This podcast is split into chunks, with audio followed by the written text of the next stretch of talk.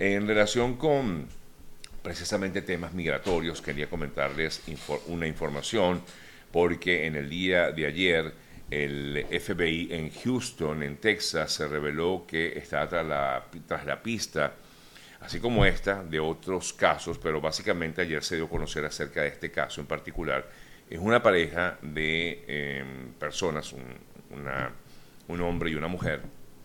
son acusados de ser parte del crimen organizado de secuestrar migrantes y además golpearlos y luego enviar videos a sus familias para solicitar algún tipo de rescate. Esto es una práctica muy común, sé, eh, conozco eh, de muchos casos similares que han ocurrido sobre todo en la frontera con México, en la frontera sur de Estados Unidos, en este caso en Texas. Ahora, en este particular caso se trata justamente de dos personas, un hombre llamado Santiago Hernández, de 26 años de edad, y una mujer, Lori Lynn Flowers, de 25 años de edad. Ambos están acusados de o están eh, enfrentando cargos federales. Em, están todavía tras la búsqueda de estas personas, pero eh, pues ya fueron identificadas y se creen que pudieran estar trabajando en zonas como Eagle Pass o en Piedras Negras en la frontera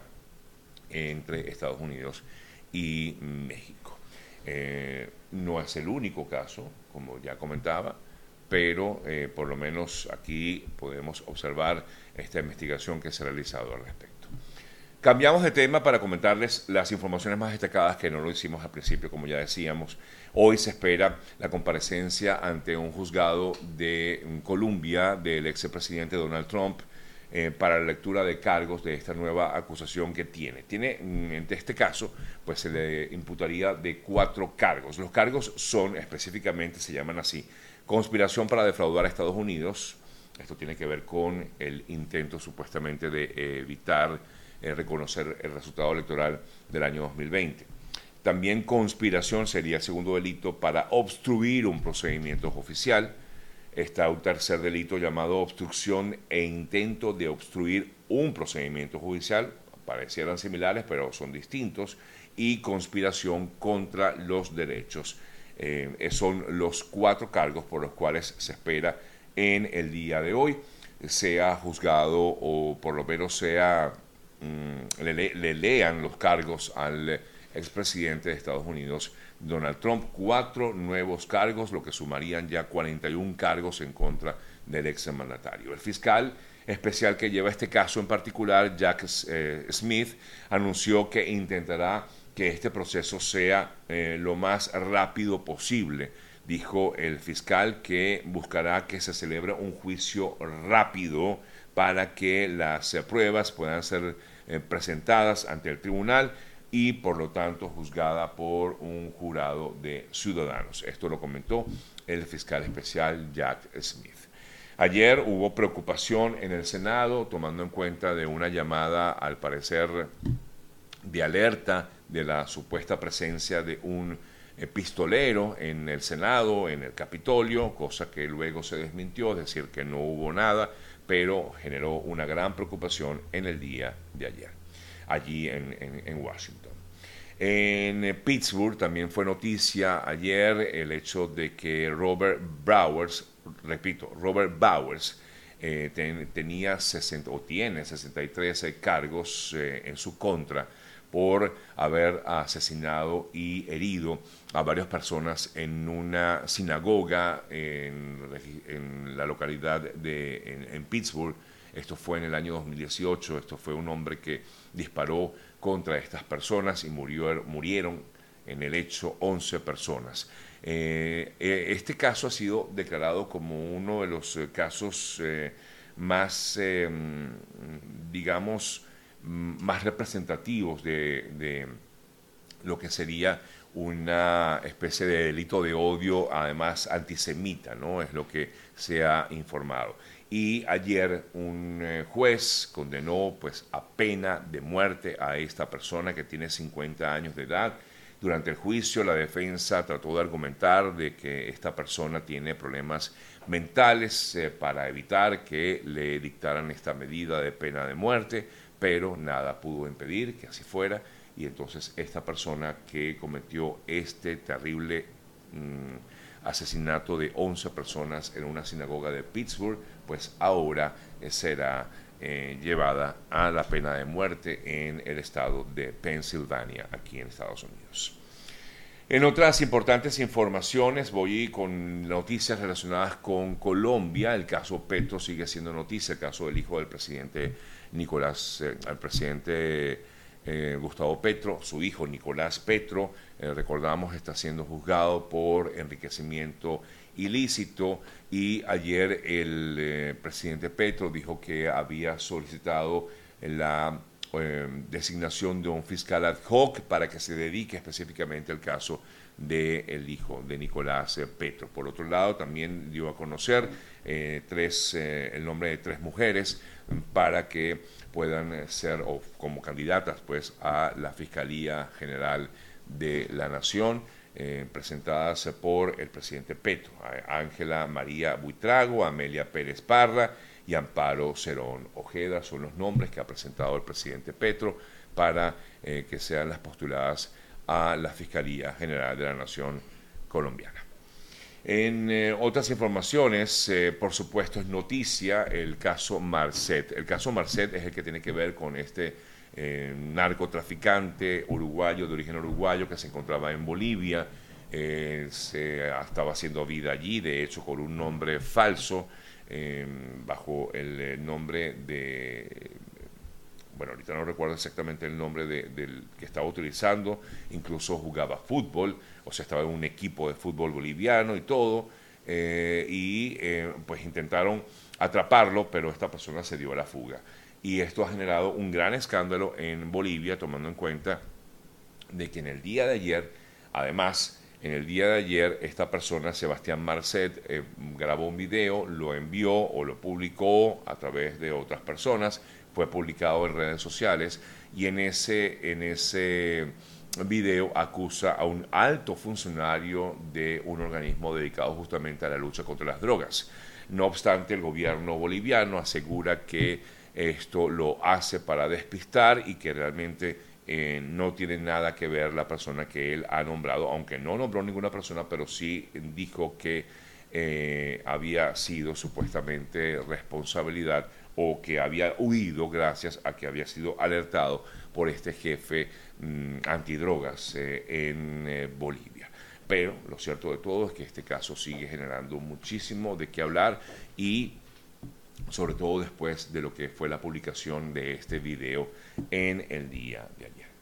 Son las 8.45 minutos de la mañana, amigas, amigos. En breve continúo con más informaciones porque tengo más noticias que darles a ustedes. Antes de hacerlo, quiero recordarles una vez más que si usted es víctima de un accidente aquí en Estados Unidos, puede contactar al equipo de Warlow Group, arroba Hani Martínez Ward, es la cuenta de Instagram de la doctora Hani Martínez Ward, para que ellos le indiquen, le ayuden a, a hacer lo correcto para que usted pueda en algún momento para recibir algún tipo de compensación económica eh, basada justamente en si es víctima de un accidente de auto aquí en Estados Unidos. Repito, arroba Jani Martínez Ward o más fácil 855-365-6755, 855, el número telefónico 855 Dolor 55. Les decía que tenía más información y hablando justamente de Colombia, ayer eh, al parecer, digo al parecer porque supuestamente sale un audio, el audio lo escuché, en el cual habla en teoría Iván Márquez, alias Iván Márquez, este líder de, la, de las disidencias de la FARC, que supuestamente había sido, había sido dado por muerto, es decir, se había informado eh, hace unas semanas que esta persona ya había, eh, había perdido la vida, él supuestamente estaba en Venezuela, recuperándose de algunas heridas que sufrió en un atentado registrado en territorio venezolano. Eh, él no habla nada de eso, esa voz que sale y que aseguran que es Iván Márquez no dice absolutamente nada de eso, solo dice eh, o da a conocer eh, o da a entender, mejor dicho, que está con vida, justamente es lo que el propósito de lo que fue este audio que ha sido divulgado por varios medios de comunicación en Colombia.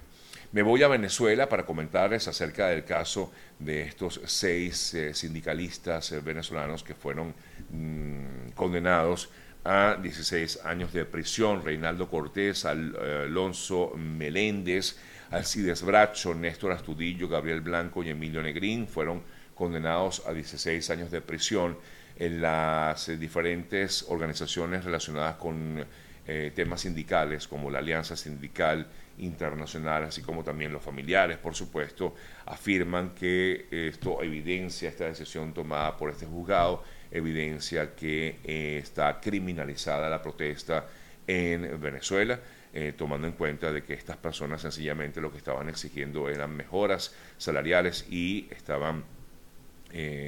buscando la manera de, bueno, de hacer notar un poco la, el descontento que hay en, eh, en algunos eh, o con algunas en algunas empresas vinculadas directamente al Estado y en este caso pues estas seis personas fueron condenadas a 16 años de prisión por conspiración y asociación eh, para delinquir. Revisamos otras importantes informaciones y em, me voy hasta Turquía. Ayer el presidente de ese país, Recep Tayyip Erdogan, instó a Vladimir Putin a renovar el acuerdo de exportación de cereal ucraniano y no aumentar las tensiones del conflicto que mantienen, por supuesto, Ucrania y Rusia. En una conversación telefónica que sostuvo con Putin, el eh, presidente de Turquía dijo que el acuerdo podría ser un puente para la paz eh, y por lo tanto le pedía a Putin mm, renovar eh, justamente este acuerdo de exportación de cereal desde Ucrania, que además del cual,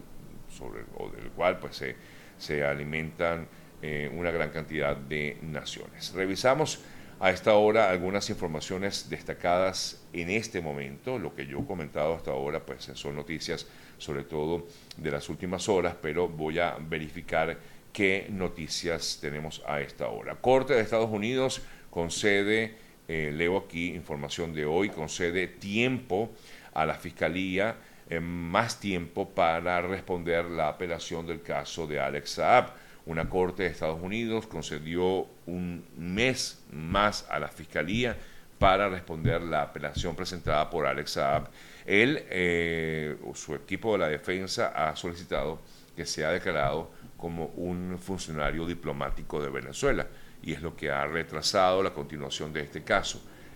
por lo tanto, pues la Fiscalía pidió un mes para continuar buscando más alegatos y la Corte le dio ese mes a eh, la Fiscalía. Ellos tenían que responder el próximo 14 de agosto y ahora tendrán entonces hasta el 13 de septiembre eh, para eh, responder a estos argumentos que ha presentado la defensa de Alex Saab en el caso que se le sigue aquí en Estados Unidos.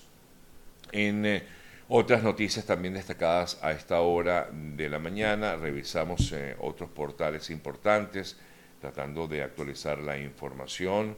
Em, bueno, aquí vemos, eh, entre otras noticias, bueno, ya hablábamos de Trump, es que el caso Trump se lleva gran parte de, del centimetraje de la prensa internacional. Eh, pero bueno, una de las noticias más destacadas, aparte del caso Trump, es también lo que ya comentaba acerca del eh, caso Saab, que también es noticia, por lo menos en el día de hoy.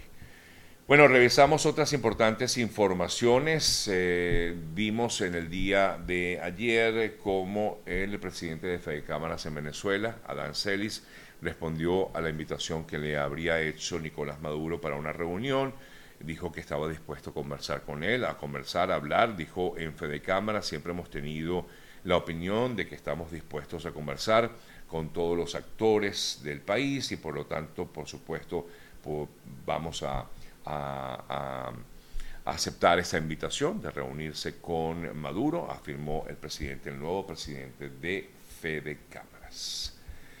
En eh, otras eh, informaciones también destacadas a, esta hora de la mañana, bueno, ayer vimos cómo el em, reconocido primer ministro de Canadá anunció que se estaba separando de su esposa em, luego de 18 años de casados. El primer ministro canadiense y su esposa Sophie Gregory, o Gregoire, perdón, disculpen, porque lo leí en otro idioma, y es Gregoire anunciaron que decidieron separarse luego de 18 años de matrimonio. La pareja comunicó su decisión a través de sus cuentas de Instagram respectivamente, o sea, cada uno por su lado. Poco después del anuncio, la oficina del primer ministro publicó un comunicado en el que señala que los dos se firmaron un acuerdo de separación para asegurar que tomaron todas las medidas legales y éticas con respecto a esta decisión. En eh, otra importante información destacada en el día de ayer, el ministro italiano de Justicia, Carlo Nordio, dio luz verde a la extradición a Argentina de un sacerdote eh, ítalo-argentino, donde eh, fue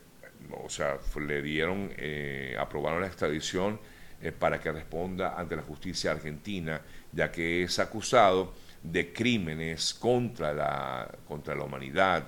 eh, por el fallecimiento, entre otros, el asesinato de un joven, José Verón, joven peronista desaparecido a finales del año 1976. Y este capellán con más de 80 años de edad, pues debe responder ante la justicia argentina, ante lo que ha sido pues este caso que también ha llamado la atención en eh, Argentina y por supuesto en Italia, donde se encontraba este sacerdote ítalo-argentino.